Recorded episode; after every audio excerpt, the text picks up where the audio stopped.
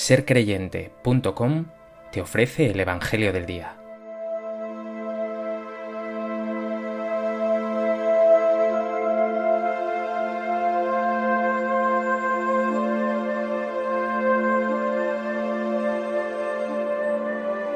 Del Evangelio de Mateo. En aquel tiempo, al enterarse Jesús de que habían arrestado a Juan, se retiró a Galilea. Dejando Nazaret, se estableció en Cafarnaún, junto al mar, en el territorio de Zabulón y Neftalí, para que se cumpliera lo dicho por medio del profeta Isaías. Tierra de Zabulón y tierra de Neftalí, camino del mar al otro lado del Jordán, Galilea de los gentiles. El pueblo que habitaba en tinieblas vio una luz grande.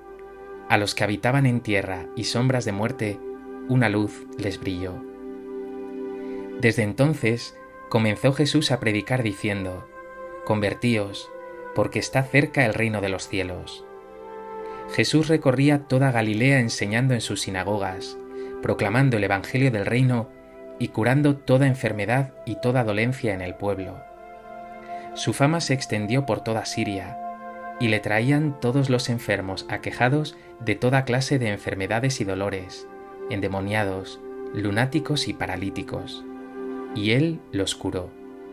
Y los seguían multitudes venidas de Galilea, Decápolis, Jerusalén, Judea y Transjordania.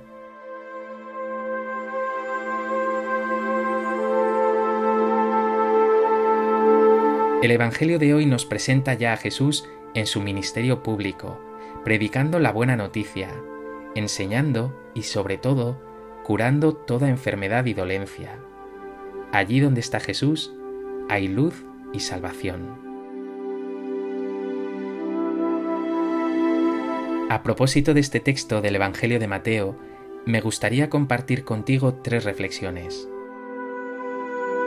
En primer lugar, el Evangelio de hoy da un salto en la historia increíble, porque Jesús aparece ya predicando el Evangelio. Ese niño Jesús que hemos adorado es el Hijo de Dios que se ha encarnado para anunciar la salvación de Dios. Él viene a cumplir las profecías. Él es la luz de Dios.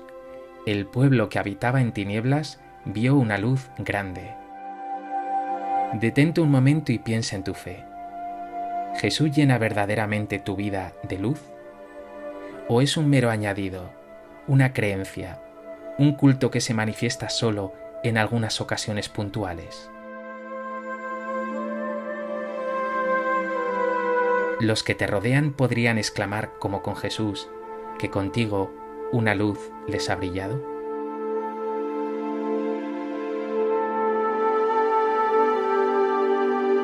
En segundo lugar, nos dice el texto que Jesús recorría toda Galilea enseñando en sus sinagogas, proclamando el Evangelio del reino y curando toda enfermedad y toda dolencia en el pueblo. Jesús no se conforma con predicar, con hablar, con anunciar. Su vida es coherencia y es acción. Lo que dice, lo hace. Por eso cura toda enfermedad y toda dolencia. El Hijo de Dios no se ha encarnado para ser adorado, no se ha hecho uno de nosotros para deslumbrarnos con su poder, sino para servirnos, para sanarnos, para salvarnos.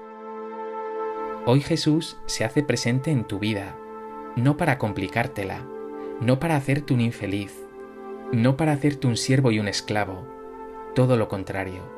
Se acerca a ti para curarte de tus dolencias, de tu pecado, de tu desesperanza, de tu tristeza. Él viene a ti para plenificarte.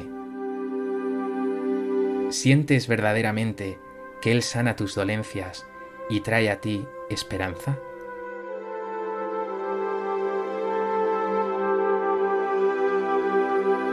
En tercer lugar, este Evangelio nos dibuja a un Jesús rodeado de enfermos, endemoniados y pecadores. Le traían todos los enfermos aquejados de toda clase de enfermedades y dolores. Son los preferidos de Dios, aquellos que más lo necesitan. Quizá tú no buscas al Señor porque crees que tú eres autosuficiente, que no necesitas de Él, te crees capaz y valioso sin embargo, tu verdad es que sin Él no eres nada, Por tanto, búscale, invócale y pídele que se haga presente en ti y te sane. Verás entonces que tu vida se llena de sentido y de una luz infinita.